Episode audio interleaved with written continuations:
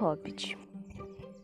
O Hobbit é a história de uma grande aventura empreendida por um grupo de anãos em busca de ouro guardado por um dragão. O parceiro relutante nessa demanda perigosa é Bilbo Bolseiro, um hobbit amante do conforto e nada ambicioso, que surpreende até a si mesmo com sua desvoltura e habilidade como gatuno. Encontros com trolls, goblins, anãos, elfos e aranhas gigantes, conversa com o dragão Smaug, o Magnífico, e uma presença muito relutante na Batalha dos Cinco Exércitos são algumas das aventuras que Bilbo frequenta. Mas há momentos mais leves também. Boa companhia, bem-vindas refeições, riso e canção. Bilbo Bolseiro já assumiu seus lugares nas fileiras das figuras imortais da ficção infantil. Escrito pelo professor Tolkien para seus filhos, O Hobbit ganhou aclamação instantânea quando foi publicado. É uma história completamente maravilhosa em si mesma, mas também funciona como prelúdio de O Senhor dos Anéis. Esta é uma história de muito tempo atrás. Naquela época, as línguas e letras eram bem diferentes das nossas hoje. O inglês está sendo usado para representar as línguas, mas podemos notar dois pontos. Em inglês, o único plural correto de anão é dwarfs, e o adjetivo de dir, dwarfs, nessa história, anãos são usados. Mas apenas se fala do povo antigo, na qual Thorin, escudo de carvalho e seus companheiros pertenciam. Orc não é uma palavra inglesa. Ela ocorre em um ou dois lugares, mas normalmente é traduzida por goblin. Orc é a forma hobbit do nome dado naquele tempo a essas criaturas e não tem conexão nenhuma com as palavras orc e orca, aplicada aos animais marinhos aparentados aos golfinhos. Uma festa inesperada. Numa toca no chão vivia um hobbit. Não uma toca nojenta, suja, imunda, cheia de pontas de minhocas e um cheiro de limo, nem tampouco uma toca seca, vazia arenosa, sem nenhum lugar onde se sentar ou onde comer. Era uma toca de hobbit, e isso significa conforto. Ela tinha uma porta perfeitamente redonda, feita de uma escotilha pintada de verde, com uma maçaneta amarela e brilhante de latão exatamente no meio.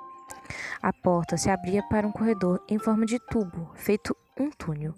Um túnel muito confortável, sem fumaça, de paredes com painéis e assoalhos azulejados e acarpentados, com cadeiras enceradas e montes e montes de cabideiros para chapéu e casacos.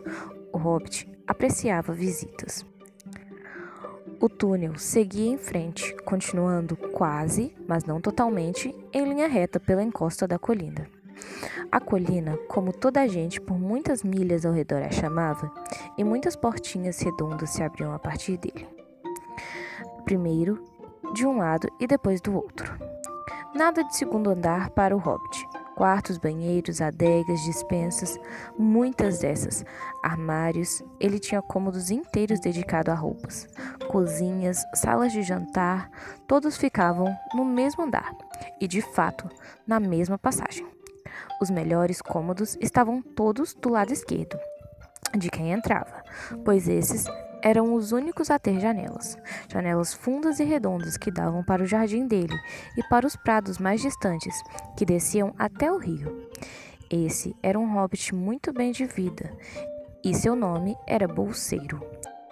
Os bolseiros tinham vivido na vizinhança da colina desde tempos imemoriais, e as pessoas o consideravam muito respeitáveis, não apenas porque a maioria deles era rica, mas também porque nunca participavam de aventuras, nem faziam nada inesperado.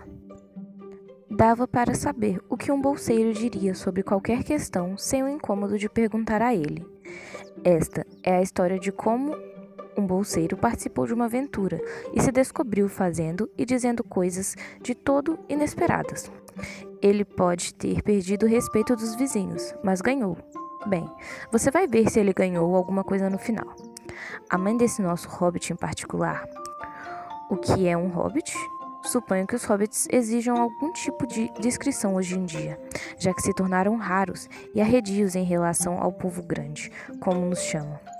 Eles são ou eram um povo pequeno, com cerca de metade da nossa altura e menores do que os anãos barbados. Hobbits não têm barba.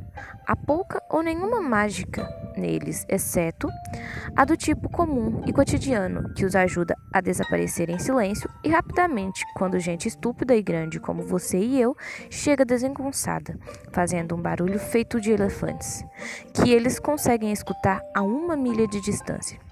Têm inclinação a serem gordos na barriga Vestem-se com cores vivas, principalmente verde e amarelo. Não usam sapatos, porque os pés têm solas cascudas naturais e pelos grossos, quentinhos e castanhos como os cabelos das cabeças deles que são encaracolados. Possuem dedos compridos, hábeis e morenos, rostos bem-humorados e dão risadas profundas e animadas, especialmente depois do jantar, que consomem duas vezes por dia quando conseguem. Agora você sabe o suficiente para continuar. Como eu ia dizendo, a mãe deste hobbit, isso é, a de Bilbo Bolseiro, era a famosa Belladonna Tuck, uma das três impressionantes filhas do velho Tuck, chefe dos hobbits que viviam do outro lado da água, o pequeno rio que corria aos pés da colina.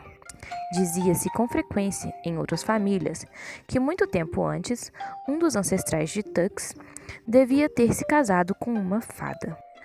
Isso era, é claro, um absurdo, mas certamente ainda havia algo de não inteiramente hobbit quando, quanto a eles, e de vez em quando membros do clã Tuck acabavam se metendo em aventuras. Desapareciam discretamente e a família abafava o caso. Mas isso não mudava o fato de que os Tucks não eram tão respeitáveis quanto os bolseiros, embora fossem indubitavelmente mais ricos.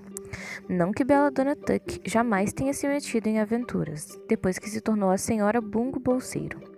Bungo, que era o pai de Bilbo, construiu para ela e em parte com o dinheiro dela, a toca do hobbit mais luxuosa que podia ser encontrada sobre a colina, ou do outro lado da colina, ou atravessando o água, e ali permaneceram até o fim de seus dias. Mesmo assim, é provável que Bilbo único filho de Bela Dona, embora tivesse aparência e comportamento exatamente iguais a uma segunda edição de seu pai sólido e acomodado, houvesse herdado alguma coisa esquisita do lado Tuck, algo que estava só esperando chance para aparecer. A chance nunca chegava e nisso Bilbo cresceu. Chegou a uns 50 anos de idade e continuou vivendo na linda toca de hobbit construída por seu pai, que eu acabei de descrever a você, até que, na verdade, parecia ter sossegado a ponto de ficar imóvel. Por algum acaso curioso, em certa manhã muito tempo atrás, na quietude do mundo, quando havia menos barulho e mais verde, e os hobbits ainda eram numerosos e prósperos, e Bilbo estava de pé à porta depois do café da manhã, fumando um cachimbo de madeira enormemente comprido que quase chegava aos seus dedos dos pés peludos, cuidadosamente escovados, Gandalf apareceu. Gandalf, se você tivesse ouvido só um quarto do que já ouvi sobre ele, e eu só ouvi muito pouco do que há para se ouvir, estaria preparado para qualquer tipo de história impressionante. Histórias e aventuras brotavam por todo lado, aonde quer que ele fosse, de maneira mais extraordinária. Ele não tinha passado por aquelas partes sobre a colina por anos e anos, não desde que seu amigo, o velho Tuck, tinha morrido, e os hobbits quase haviam se esquecido de sua aparência. Tinha viajado para o outro lado da colina e cruzado o água para resolver assuntos seus desde que todos eram pequenos meninos hobbits e meninas hobbits. Tudo que o desavisado Bilbo viu naquela manhã foi um velho com um cajado. Tinha um chapéu azul alto e pontudo, um longo manto cinzento, um cachecol prateado por cima da qual sua longa barba branca chegava até abaixo da cintura imensas botas pretas. Bom dia, disse Bilbo. E era verdade. O sol estava brilhando e a grama estava muito verde. Mas Gandalf olhou para ele debaixo das sobrancelhas longas e frondosas que se projetavam mais para frente do que a aba de seu grande chapéu. O que quer dizer? perguntou. Está me desejando um bom dia ou quer dizer que é um bom dia, quer eu queira ou não? Ou que você se sente bem neste dia? Ou que é um bom dia para ser bom? Tudo isso de uma vez? disse Bilbo. E é um dia muito bom para se encher o cachimbo de tabaco ao ar livre. De quebra. Se trouxe um cachimbo, sente-se e pegue um pouco do meu tabaco. Não há pressa, temos o dia inteiro diante de nós. Então, Bilbo se sentou num barco ao lado da porta, cruzou as pernas e soprou um belo anel cinzento de fumaça, que saiu navegando pelo ar sem se desfazer e flutuou para longe sobre a colina. Muito bonito, disse Gandalf, mas não tenho tempo para soprar anéis de fumaça nessa manhã. Estou procurando alguém para tomar parte numa aventura que estou arranjando e é muito difícil achar gente. Imagino que sim, nessas partes. Somos gente simples e quieta e não queremos saber de aventuras. Coisas desagradáveis, perturbadoras e desconfortáveis. Fazem os sujeitos se atrasar para o jantar. Não consigo imaginar o que alguém vê nelas, disse o nosso senhor bolseiro, e enfiou um dedão embaixo dos suspensórios e soprou outro anel de fumaça ainda maior. Então, pegou suas cartas da manhã e começou a ler, fingindo não prestar mais atenção ao velho. Tinha decidido que ele não era bem da sua turma e queria que fosse embora, mas o velho não se mexeu. Ficou apoiado no seu bastão, olhando para o hobbit sem dizer nada, até que Bilbo começou a se sentir desconfortável e até um pouco contrariado. Bom dia, disse ele por fim. Não queremos nenhuma aventura por aqui, obrigado. Pode tentar do outro lado da colina ou atravessando água. Com isso, queria dizer que a conversa estava acabada. Você usa esse bom dia para um monte de coisas, disse Gandalf. Agora significa que quer se livrar de mim e que o dia não vai ser bom até eu sair daqui. De modo algum, de modo algum, meu caro senhor. Deixe-me ver. Não acho que eu saiba seu nome? Sim, sim, meu caro senhor. E eu sei seu nome, senhor Bilbo Bolseiro. E você sabe meu nome sim, embora não se lembre de que eu pertenço a ele. Eu sou Gandalf, e Gandalf quer dizer eu. E pensar que eu haveria de viver para receber um bandido filho de Beladona Tuck, como se eu estivesse vendendo botões de porta em porta. Gandalf, Gandalf, ora viva!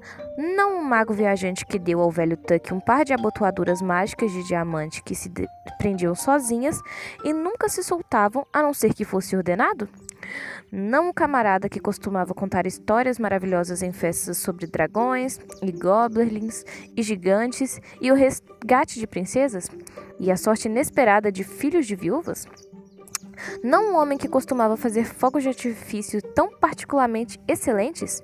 Eu me lembro desses. O velho Tuck costumava soltá-los na véspera do meio do verão, esplêndidos. Costumavam explodir feito grandes lírios e bocas de leão, e laburnos de fogo, e ficar pendurados no crepúsculo por todo o anoitecer. Você já deve estar notando que o Sr. Bilbo Bolseiro não era tão banal quanto gostava de acreditar. E também não tinha um forte apreço por flores. Que coisa! continuou.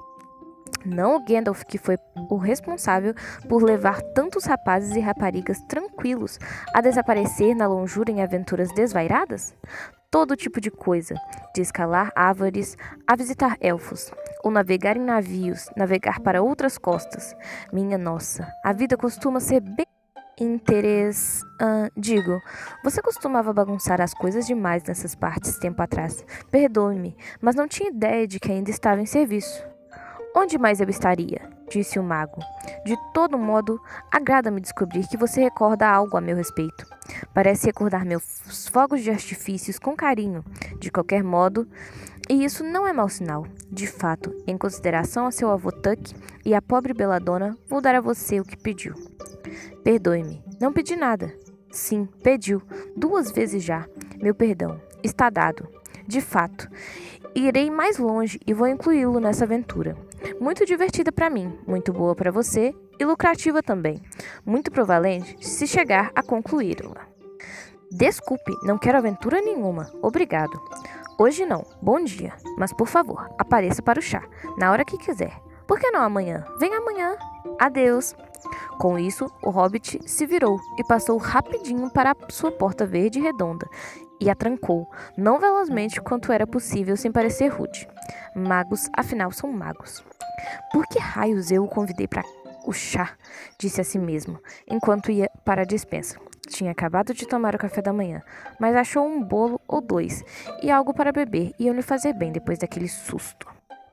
Gandalf, nesse meio tempo, ainda estava de pé, do lado de fora da porta, rindo baixinho sem parar. Depois de algum tempo, chegou mais perto e, com o esporão de seu cajado, rabiscou um sinal esquisito na linda e verde porta da frente do hobbit. Então foi embora, bem no momento que Bilbo estava terminando seu segundo bolo e começando a achar que tinha escapado muito bem das tais aventuras.